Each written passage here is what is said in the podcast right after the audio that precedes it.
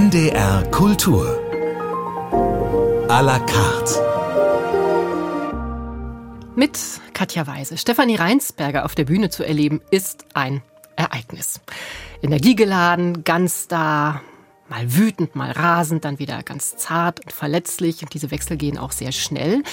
Im Film überträgt sich das auch, wenngleich natürlich ein bisschen anders. Seit 2022 ist sie ja auch unter anderem im Dortmunder Tatort als Hauptkommissarin Rosa Herzog zu sehen, inzwischen auch kommissarische Leiterin der Mordkommission. Eine Alternative zu diesem Beruf gab es für die 1988 in Österreich geborene Schauspielerin nie. Seit 2017 ist sie fest engagiert am Berliner Ensemble am BE und hier in Berlin treffen wir uns auch. Hallo. Hallo, danke für die Einladung. Sehr, sehr gerne. Und ich muss vielleicht gleich am Anfang sagen, also Stefanie Reinsberger und ich, wir haben uns auf das Du geeinigt und ich darf Steffi sagen. Dankeschön. Sehr, sehr gern. Du hast ja un unglaublich viel zu tun. Das ist zumindest so der Eindruck, der sich von außen immer einstellt. Also im Dezember war gerade Premiere am BE. Dann sehen wir jetzt im Fernsehen äh, diese neue Miniserie Haus aus Glas. Morgen in der ARD 20.15 Uhr die ersten beiden Teile. Parallel bist du auch manchmal noch in Wien. Dann geht's dir so richtig gut, oder? Ja, geht es mir wirklich sehr. Es ist immer sehr witzig, wenn ich mit meiner Agentin kurz so Zwiesprache und Absprache halte. Die manchmal auch, erste Frage ist immer, warte mal kurz, in welcher Stadt bist du jetzt Kind? Aber die weiß auch, dass mich einfach nichts so sehr erfüllt wie meiner Arbeit nachgehen zu dürfen. Das ist wirklich so. Und ich habe die Kraft und die Energie und ich habe vor allem so einen unglaublichen Erzähldrang, ähm, dass ich ja einfach unendlich dankbar dafür bin, dass ich diesen Beruf so ganzheitlich ausleben darf. Wenn du sagst unglaublichen Erzähldrang, also dann meinst du jetzt Erzählen auf der Bühne oder vor der Kamera? Genau. Oder ist es auch, wenn man dich privat trifft, Nö. so, dass du dann ganz viel erzählst? Ich, privat höre ich sehr, sehr gerne zu. Ähm, nein, aber dass ich einfach dieses in, in Rollen, in Charaktere schlüpfen, so sehr genieße, weil es auch ein bisschen immer so eine, so eine Flucht aus dem, aus dem Alltag ist und in so andere Lebensrealitäten rein. Und ähm, ja, dieses Privileg als Schauspielerin zu haben, dass ich Geschichten erzählen darf für, für andere Menschen und die laut machen darf. Muss man davon ausgehen, dass dann, wenn das nicht so ist, du direkt in so ein kleines Loch reinfällst? Also ich bin bestimmt sehr viel unausgeglichener, wenn ich nicht arbeite. Ähm, und bin dann immer schon sehr auf der Suche, was ich äh, dann stattdessen machen kann, sei es irgendwie Unterrichten an der Schauspielschule Ernst Busch oder ähm, Bücher lesen, wo ich mir schon wieder was überlege, was man damit machen könnte oder so. Also es ist, ich bin schon ähm, mehr bei mir, wenn ich viel machen darf. Also es ist offensichtlich nicht so wichtig, dass du Urlaub machst. Das war sehr witzig letztes Jahr, weil ich das erste Mal, glaube ich, seit acht Jahren mir den Sommer freigehalten habe ich habe nur vier Lesungen gemacht in sechs Wochen. Und das war wirklich witzig, weil ab Woche eins so meine FreundInnen angerufen haben und gefragt haben, wie geht's dir? Ist es okay? Und dann habe ich, ich habe aber jetzt dieses Konzept Urlaub, glaube ich, verstanden. Das ist durchaus auch sehr reizvoll und ich werde dem auch nachgehen, immer wieder. Aber ja, also ich glaube, diesen Sommer werde ich wieder arbeiten. Über Arbeitswut, ungebremste Energie, Lust am Spiel, Körper und äh, Haus aus Glas. Den Tatort wollen wir sprechen in dieser Stunde mit Stefanie Reinsberger.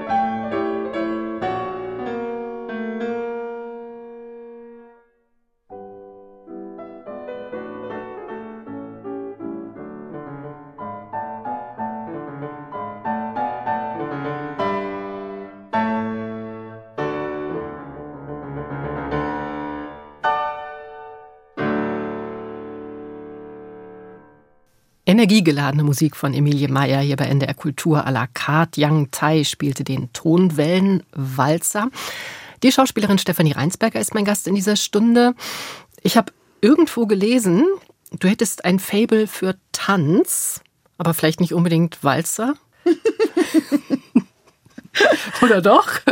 Also ich, ich würde sagen, Walzer ist der einzige Standardtanz, den ich kann als Österreicherin. Ich glaube, ich würde eher sagen, ich habe ein wahnsinniges Faible für Bewegung und mhm. für die Chance, mich mit meinem Körper auszudrücken und den Körper als mein Instrument zu verwenden und zur Verfügung zu stellen. Das ist wahrscheinlich ein großer Unterschied, ne? ob du das Instrument Körper auf der Bühne benutzt oder vor der Kamera, oder? Ja. Weil du ja im einen Fall sehr viel mehr Möglichkeit hast, dir auch Raum zu nehmen. Ja, es führt auch dazu, dass ich oft nach Drehtagen eher so einen Gesamtmuskelkater habe, weil ja sehr viel eher so implodiert beim Drehen. Und ähm, beim Drehen ist immer so Kurzstrecke sprinten und am Theater ist es der Marathon. Ich würde gerne einfach mal direkt ganz vorne anfangen, weil du hast ein Buch geschrieben, in dem du auch erzählst, ich glaube, du hast es auch in Interviews schon mal erwähnt, aber eben da auch erzählst, wie du eigentlich zum Theater gekommen bist. Das war nicht ja. wahnsinnig früh, schon mit drei oder vier. Ja. Also das Buch heißt ganz schön wütend und äh, stellt sich so dem Thema Wut, weibliche Wut und so ein bisschen ein, ein Appell daran, unsere Wüte zu umarmen. Und äh, meine Lieblingswut ist natürlich die, die Spielwut. Und ich habe als Kind wahnsinnig gerne gebrüllt, wahnsinnig lang, wahnsinnig laut, wahnsinnig anstrengend für alle. Und äh, meine Eltern haben mich aber schreien lassen.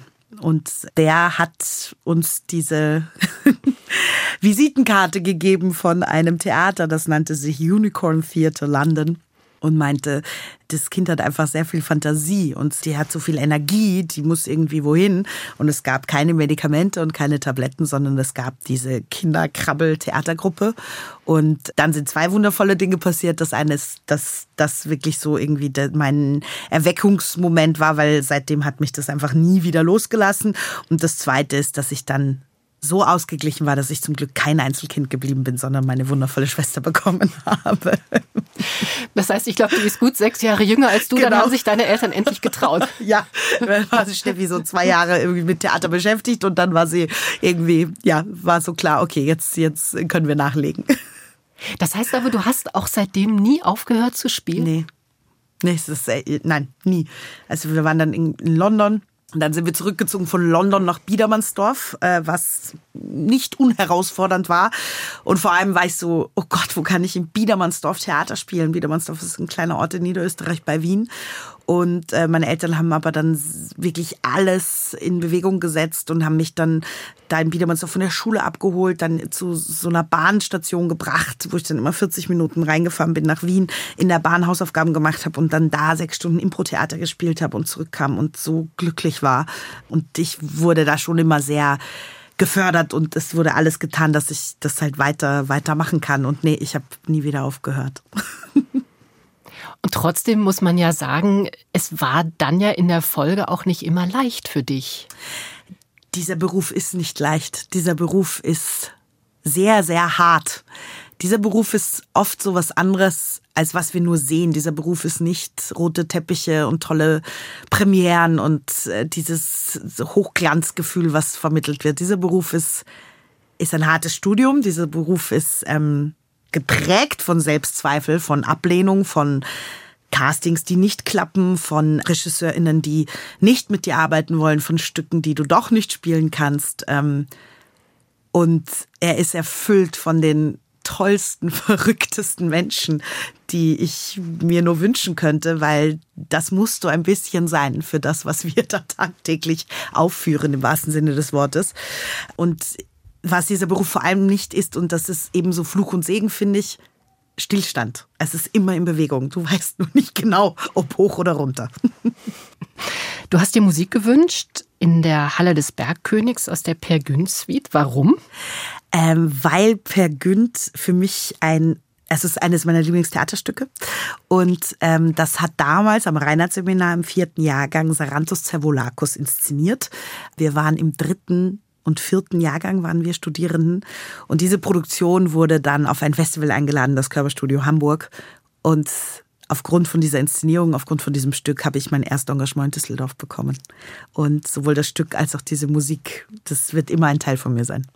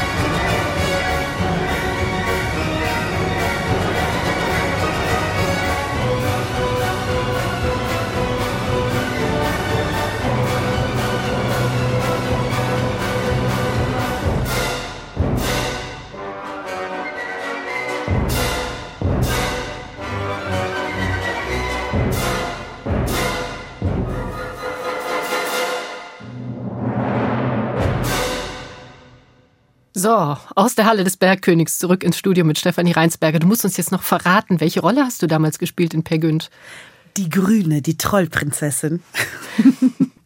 Und ich weiß noch, dass ich eben aufgrund von diesem Gastspiel dann dieses Vorsprechen fürs Düsseldorfer Schauspielhaus bekommen habe. Und der Regisseur Sarantos Servolakos von Pergint hat mir das Kostüm dieser Trollprinzessin mitgegeben zum Vorsprechen. Ich habe allerdings mal Riedel von Werner Schwab vorgesprochen, was ein bisschen eine andere Kategorie ist. Aber ich hatte dieses äh, Trollprinzessin-Kostüm drunter an, bei 40 Grad. Aber ich brauchte das als Glücksbringer. Und wo ist es heute? Das hängt noch immer in meinem Kleiderschrank. Ja.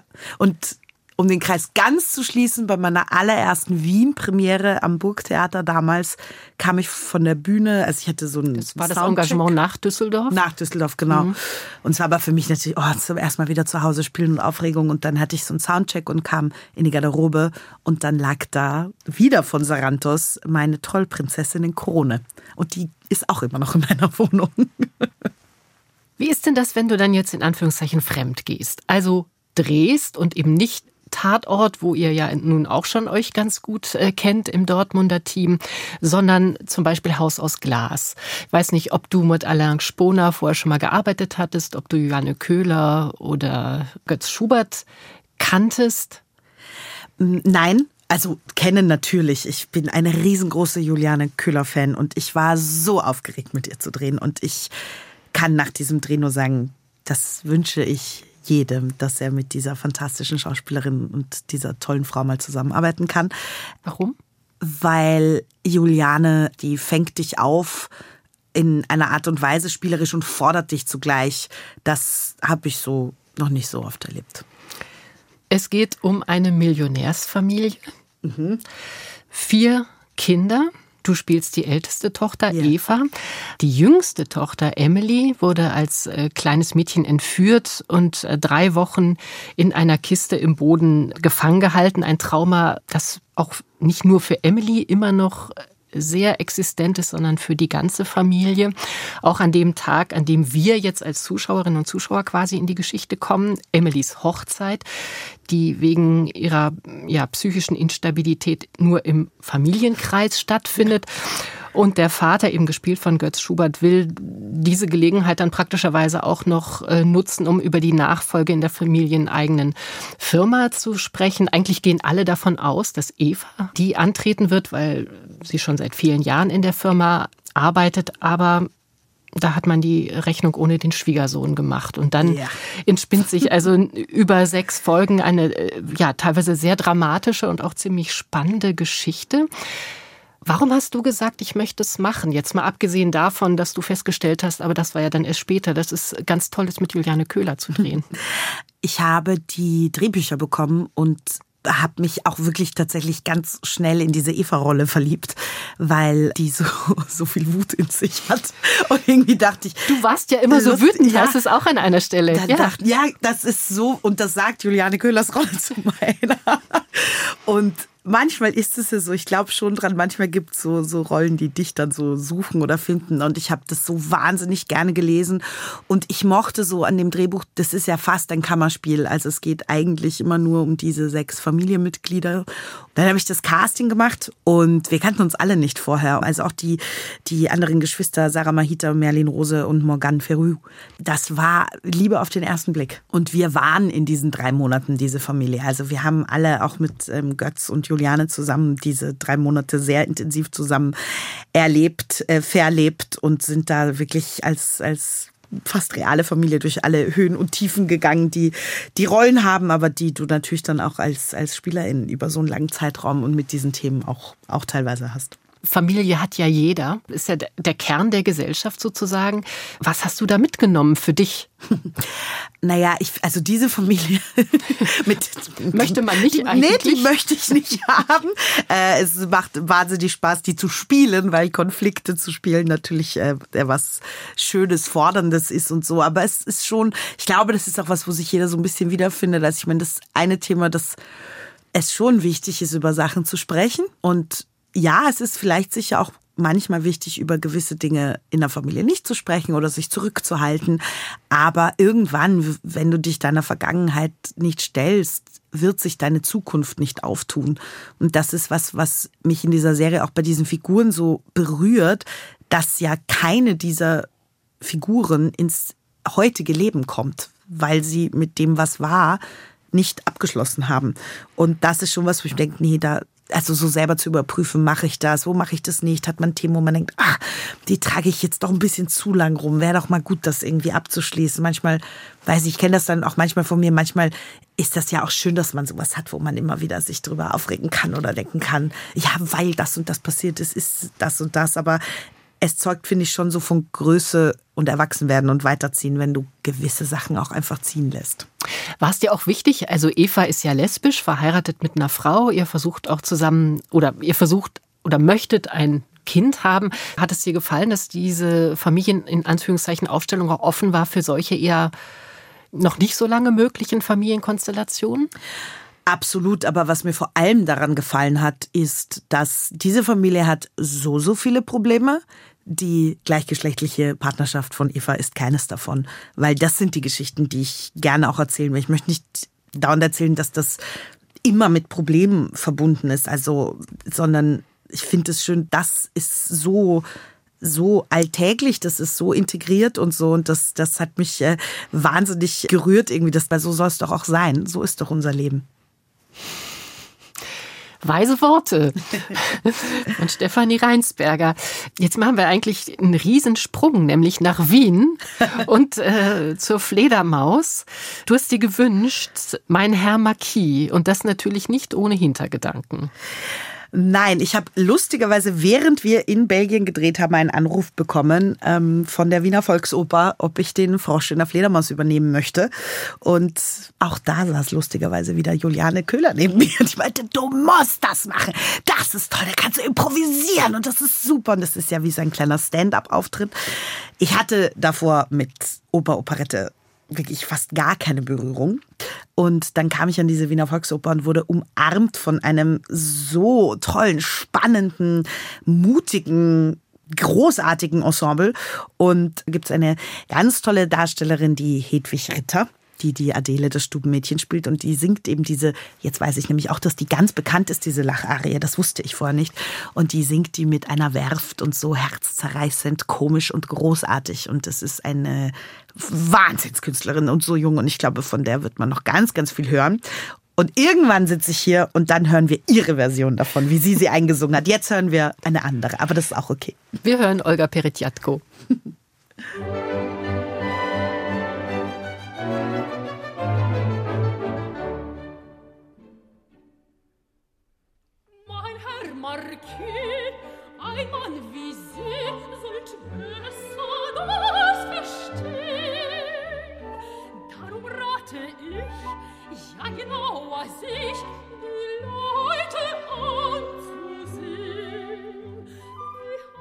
Бог воли горцов,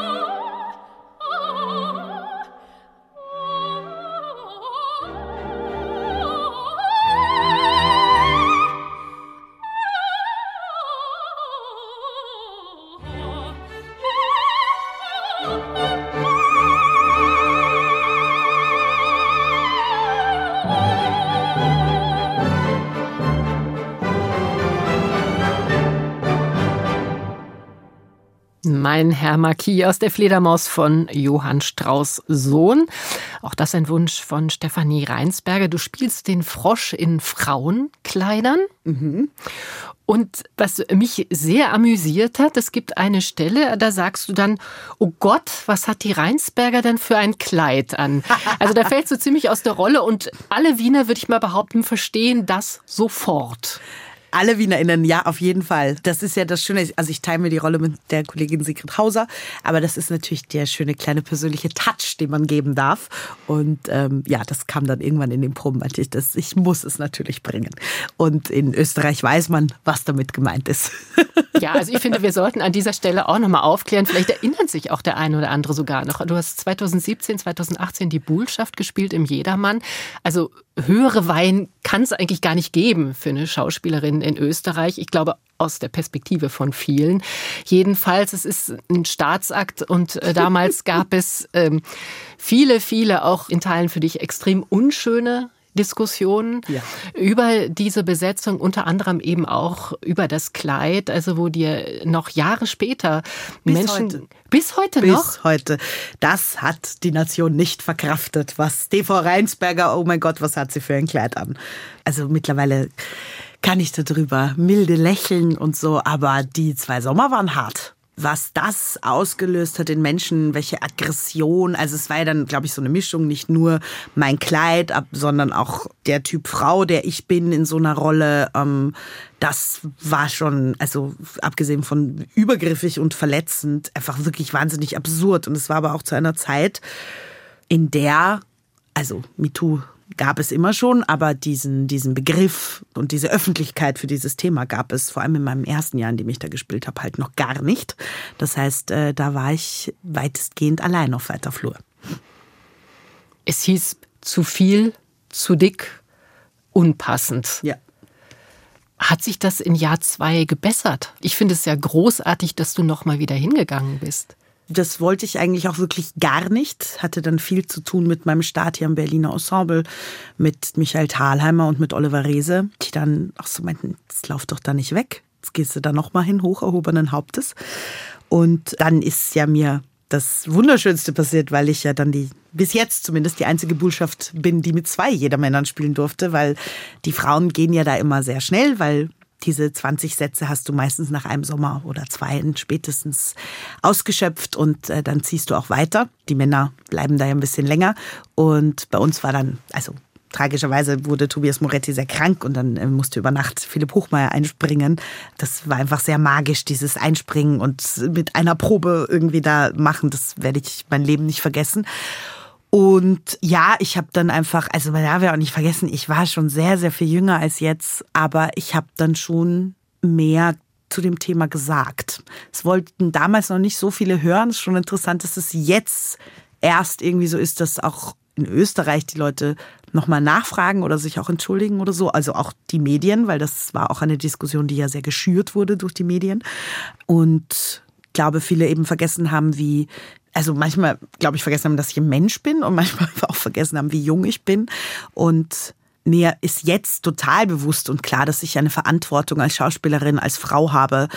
Aber in dem Moment, ich wollte einfach nur spielen und ich fand es so toll, dass ich das spielen durfte und ich fand es so toll, auf diesem Domplatz zu spielen und ich hatte dafür gekämpft, dass diese letzte kleine Szene wieder reinkommt und so. Da hat kein Mensch darüber gesprochen oder geredet, sondern es ging nur darum, wie ich aussehe.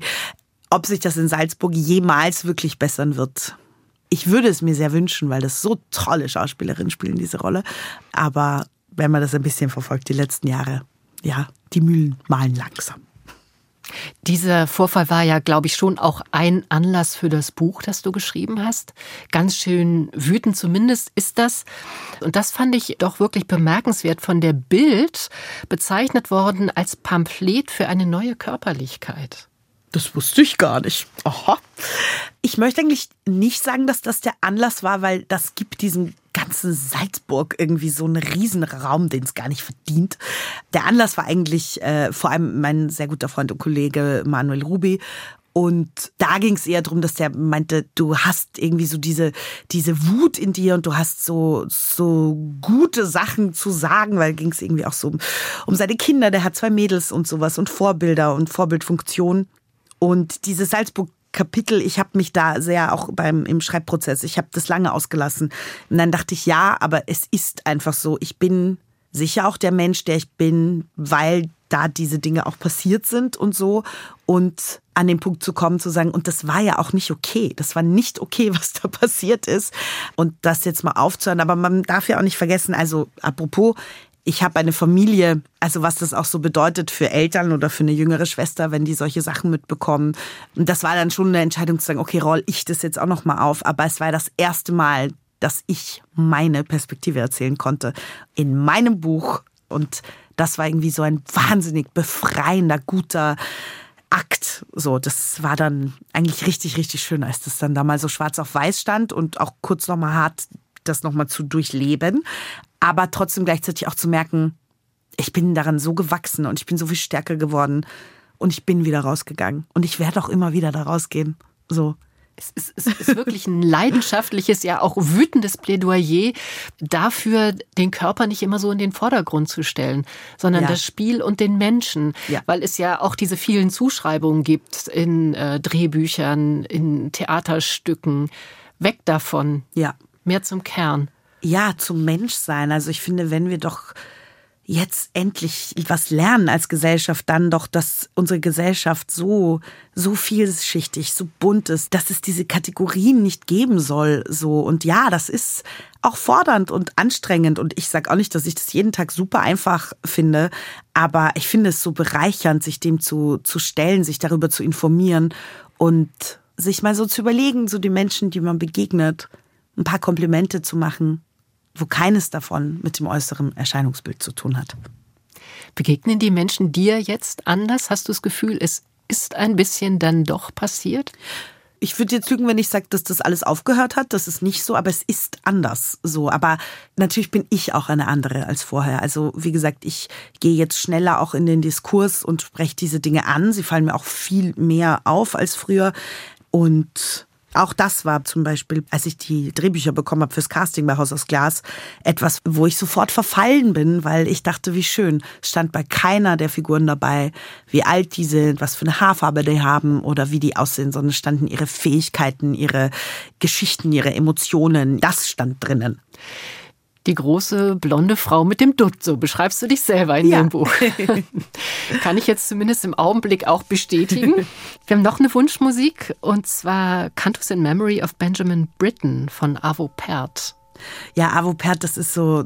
Ach, ich habe für, für jede Rolle, für jedes Projekt immer so Playlisten. Und das ist auf jeden Fall jemand, der mich schon bei vielen Arbeiten in eine für mich sehr produktive, gute Stimmung für gewisse Figuren und Szenen gebracht hat.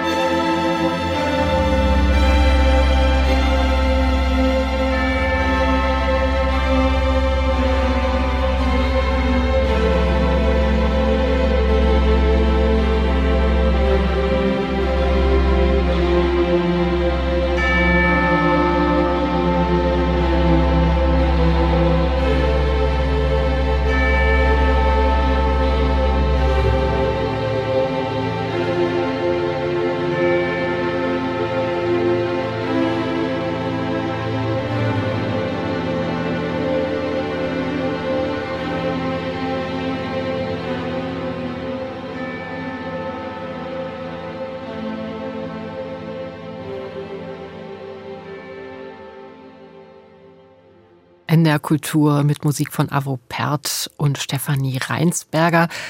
Das ist, hast du eben gesagt, Musik, die du manchmal brauchst, um dich auf Rollen vorzubereiten und dann einfach auch so ein bisschen runterzukommen wahrscheinlich, ne? um dann hinterher auf der Bühne den Energiepegel so richtig wieder hochzufahren. Genau, das ist, es gibt so Abende, das ist nämlich eben andersrum. Also zum Beispiel Theatermacher von Thomas Bernhard, weil da also es geht halt los und dann ist so zweieinhalb Stunden geht die Figur nicht ab und du musst so, ja, dieses ganze Leben, was der durchlebt, in zweieinhalb Stunden durchleben und darfst äh, fantastische Thomas Berner Texte absondern.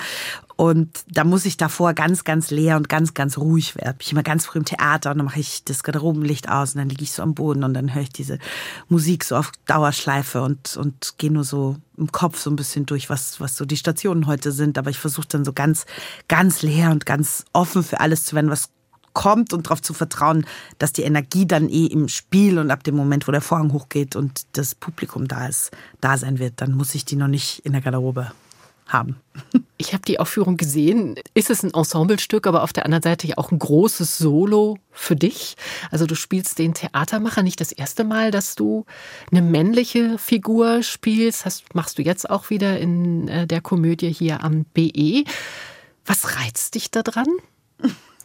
Also das ist eher was, was mir so passiert ist. Das habe ich mir jetzt nicht äh, aktiv gesucht. Das ist interessanterweise sehr, sehr früh passiert, dass mir männlich gelesene Figuren angetragen worden sind. Und am Anfang war oft der Grund, weil gerade in den klassischen Stücken ja die Frauen ab Akt 2 abgespielt sind, weil sie ermordet werden. Und ich dann das Glück hatte, dass aber Regisseurinnen meinten, ja, wird schon gern sechs Wochen lang mit dir jeden Tag proben. Äh, deshalb kriegst du jetzt die Rolle, die die ganze Zeit da ist. Und dann wurde es oft Konzept. Und dann wurde es auch als Chance gesehen, gewisse Themen anders erzählen zu können. Das fing dann schon an bei Baal, das habe ich mit Ersa Montag gemacht, auch eine Rolle, die unglaublich brutal ist, aber auch eine Einsamkeit hat. Und ich glaube, manchmal gelingt mir dann hoffentlich so ein anderer emotionalerer Zugang da manchmal dazu. Und bei Theatermacher von Thomas Bernhard hat Oliver Reese eben auch sehr früh gesagt, also er möchte auch gar nicht, dass ich das als weiblich gelesenen Klamotten spiele oder so, sondern wirklich, also ich sage ja, mache ich ja aus wie Horst Schlemmer. Ähm, und es gibt dann aber einen Moment, wo das alles entblättert und entbrüsselt wird und man so ein bisschen sagt, ich habe euch alle an der Nase rumgeführt. Aber das sind Texte, die fallen mir immer noch schwer teilweise zu sagen. Das sind sehr frauenfeindliche Texte. Ja, ja, aber es ist eben eine Chance und ein Schutz, dass ich da auch dieses Kostüm habe, dass ich diesen Tyrannen da spiele, dass die Leute nochmal anders, anders hinhören und zuhören und sich wirklich denken, um Gottes Willen, das sind ja Sachen, also das passiert ja schon auch immer noch. Das ist ja nicht alles weg und so und alles rosarot. Rosa-Rot, Rosa Herzog. Ah, ich wusste es. ja. Aber ich liebe den Namen. Es ist lustig, weil beim Casting ist die Rolle noch sehr anders. Kann ich mir gar nicht mehr vorstellen. Also, die inzwischen gar nicht mehr so neue. Im, nö, nö ne? jetzt das wirklich nicht mehr. Vier also Jahre Tatort ja. Dortmund an der Seite von äh, Jörg Hartmann und Rick Ocon. Nächste Ausstrahlung ist, glaube ich, im Februar. Nein, nicht glaube ich, sondern weiß ich. Das ist ja nun eine ganz andere Figur. Die ist eigentlich ja eher ruhiger, ähm, so die gute Seele fast, die ausgleichende Person. Was hast du gedacht, als man dich gefragt hat, ob du es machen willst? Ich dachte, als ich die Casting-Einladung bekommen habe, dass die mich verwechseln. Weil ich dachte, was soll denn eine Österreicherin, die am Theater vor allem ist, in Im Dortmund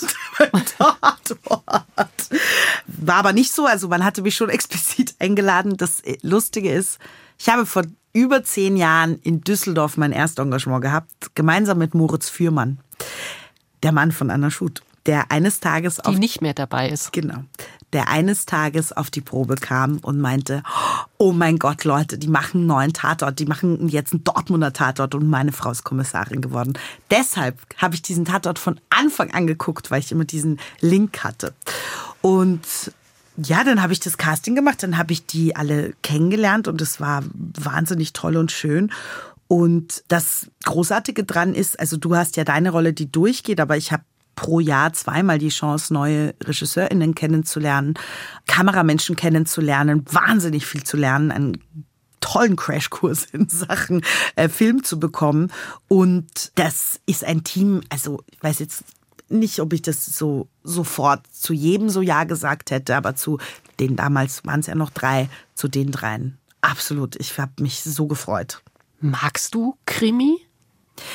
Ich finde es schon faszinierend, dass das in Deutschland und auch in Österreich, dass es ein derartiges Krimi-Fantum-Phänomen gibt. Ich glaube, es ist irgendwie dieses Mitermitteln und bei den KommissarInnen auch sein und jemandem auf der Spur sein. Aber ich fand das eben interessant, weil zum Beispiel Haus aus Glas, was wir komplett in Belgien gedreht haben, die kennen das gar nicht. Die haben nicht so Tatorte oder Sokus oder so Krimi-Formate. Und die waren so, was, was ist das? Was macht ihr da? Während das ja hier, ja, ein, ein sehr großer Geschäftszweig ist, äh, eine große Chance für viele SchauspielerInnen da vorzukommen und für ja, auch ich bin immer ein bisschen gerührt, wenn ich das Gefühl habe, so beim Dortmunder Tatort, dass da dann doch auch Regisseurinnen kommen, für die das wirklich auch so, dem bedeutet das echt viel. Aber schon interessant, diese Faszination mit, mit Leichen. Und man muss so die, die Schuldigen und die Bösen finden. Dann gibt es immer ganz viele Regeln und die Zuschauenden auch immer erlösen und so. Ich finde es schon interessant, was das so aussagt über uns als Gesellschaft. Im Moment seid ihr ja noch, muss man jetzt sagen, zu dritt. Also jetzt im Dezember wurde mitgeteilt, dass Rick Okon aussteigt. Wir Was haben schon einen das? ohne ihn gedreht. Ah, Ja, und wie war das so? anders. Also Seid ihr nur noch dann zu zweit? Ja.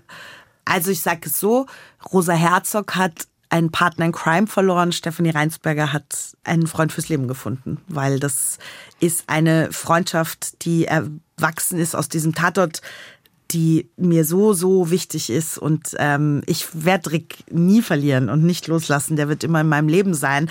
Aber es ist natürlich schon jetzt anders, dass wir beide nicht wissen, dass wir auf jeden Fall vier Monate im Jahr zusammen drehen und zusammen arbeiten werden. So, das ist schon anders. Trotzdem kann ich das total verstehen. Ich respektiere das total. Und es war ja auch wirklich so bei mir, dass, also ab dem Moment, wo klar war, ich spiele das, wurden mir auch da schon die Ausstiege kommuniziert. Ich glaube, es gehört der, gerade der Ausstieg von ähm, Anna Schut, Martina Bönisch, das größtgehütetste Fernsehgeheimnis, weil wir das wirklich jahrelang mit uns schon mitgetragen haben und die Vorläufe da ja auch sehr, sehr lang sind. Aber so ist das Leben. Und wie ich vorher gesagt habe, dieser Beruf, das ist immer in Bewegung und es verändert sich und du weißt oft nicht, in welche Richtung. Aber es ist nicht immer selbstverständlich, dass du dann, abgesehen von tollen KollegInnen, so tolle Freunde auch gewinnst. Weißt du dann jetzt zufälligerweise auch schon, wann du mal aussteigen möchtest?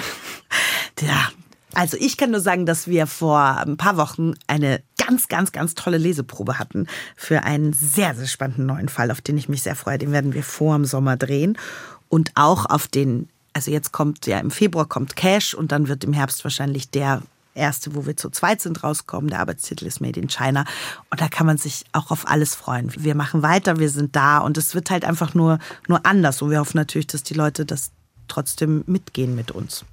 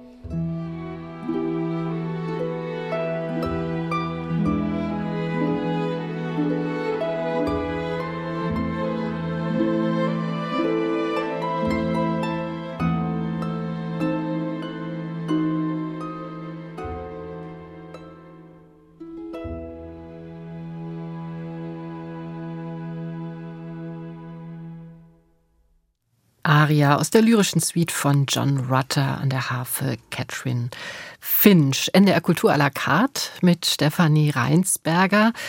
Steffi, das Jahr ist ja noch sehr frisch. Ich weiß nicht, ob du zu denen gehörst, die auch sowas wie gute Vorsätze haben für mich persönlich finde ich es immer ein bisschen scheinheilig, so an Silvester und dann zu sagen, oh, ab 1. Januar wird alles anders, weil ich finde, du kannst jeden Tag aufwachen und was anders machen. Und ich glaube, ich bin so ein Theatertier, dass ich sowieso, für mich ist mein Jahr immer eher so eine Spielzeit und die geht von Sommer bis Sommer. Deshalb, ich habe an Silvester Fledermaus gespielt in Wien, ich habe am 1. Januar Fledermaus gespielt in Wien. Also deshalb verschwimmt das da eh so ein bisschen für mich trotzdem klar, ich freue mich so auf die, die Sachen, die, die kommen und auf, auch auf so ein paar neue Veränderungen und Herausforderungen und so. Aber das, ich würde jetzt eher für mich sagen, das ist Zufall, dass das jetzt so im neuen Jahr, Jahr passiert. Kannst du denn schon sagen, äh, welche Herausforderung da vielleicht auf dich wartet? Nein, das kann ich noch nicht sagen. Aber ich kann sagen, dass man sich sehr freuen kann, weil ab sofort der wundervolle Kinofilm von Chris Kraus 15 Jahre im Kino läuft, in dem ich eine kleinere Rolle übernehmen durfte. Und das war für mich eine der bereicherndsten Begegnungen die ich äh, beim Drehen je hatte mit diesem Regisseur und der fantastischen Hannah Herzsprung in der Hauptrolle. Dann kommt wahrscheinlich so im Frühjahr der Auftakt einer hoffentlich neuen Reihe, die Großstadtförsterin raus, wo ich die Försterin vom Berliner Grunewald spiele. Eine Arbeit, die mir sehr, sehr viel Freude gemacht hat, inszeniert von Sabine Bernardi, die ich beim Tatort kennengelernt habe, weil die eine Folge bei uns inszeniert hat. Dann werde ich im Sommer bei den Salzburger Festspielen eine Lesung machen. Ähm, Aber nicht aus deinem Buch. Nein, nicht aus meinem Buch. Äh, das ist eine Reihe, das heißt ähm, Vergessene Stücke. Und dazwischen passieren und kommen Dinge und werden ähm, besprochen und äh, auf die freue ich mich und ich freue mich dann noch mehr, wenn ich sie auch alle, alle, alle ankündigen darf.